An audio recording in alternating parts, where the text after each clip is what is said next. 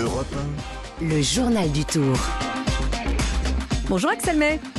Bonjour les naïcs. Il fallait attendre, il a fallu attendre longtemps hein, cette année pour voir euh, un Français gagner une étape.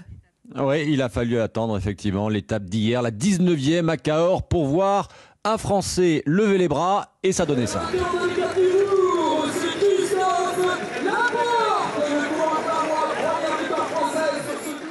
Voilà, et Christophe Laporte a piégé les sprinteurs à Cahors, s'extirpant du peloton à un kilomètre de l'arrivée pour rejoindre un trio d'échappés, puis à environ euh, 400 mètres, il a accéléré pour s'imposer seul devant la meute des sprinteurs. Le Varois, qui a connu euh, par le passé la frustration euh, d'une deuxième place, c'était à Pau en 2018 et à Libourne l'an dernier, sauve donc le clan français.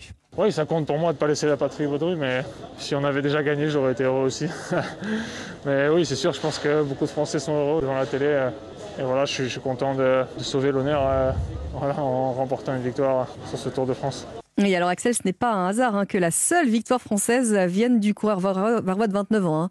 Bah oui, parce que Christophe Laporte court sous les couleurs de Jumbo Visma, la formation néerlandaise qui domine ce tour. Jugé plutôt, Van Aert a gagné la quatrième étape à Calais. Van Aert encore a gagné la huitième étape à Lausanne. Vingegaard a gagné la onzième étape au Granon, la dix-huitième à Otakam. Et puis évidemment, euh, Vingegaard, le Danois, est euh, maillot jaune. Il est maillot à pois, tandis que Van Aert est aussi maillot vert. Et c'est peut-être même pas fini, hein, puisque la formation euh, néerlandaise peut encore viser euh, la victoire hein, tout à l'heure. Ouais, et, et même demain, parce qu'aujourd'hui c'est un contre-la-montre, demain c'est un sprint pour euh, euh, sur les Champs-Élysées. L'an dernier, le Belge Wout van Aert avait réussi le doublé. Alors lui, euh, qu'on a vu encore dans une forme impressionnante, forme qui interroge, diront certains, capable de rouler en pleine, de grimper avec les meilleurs et de gagner des sprints tout seul. Oui, Super Wout peut-il de nouveau faire le doublé cette année? Écoutez sa réponse. L'année passée, oui, donc euh, je pense que j'ai euh, c'est possible, mais c'est jamais facile et oui, qu'est-ce qu'il vient, c'est un bonus. Ah, même un, sacré bonus, hein, Axel. Euh, Aujourd'hui, vous nous le disiez, c'est un contre-la-montre. hein.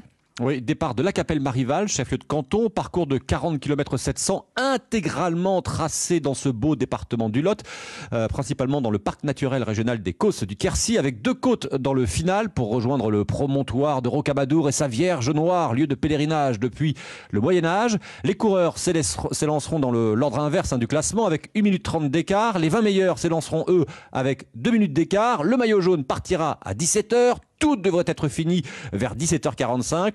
Double champion d'Europe de la discipline, le Suisse Stéphane Kung, euh, qui avait contracté hein, le Covid avant le tour, sait euh, que ce sera compliqué pour lui. Il répond à Martin Lange.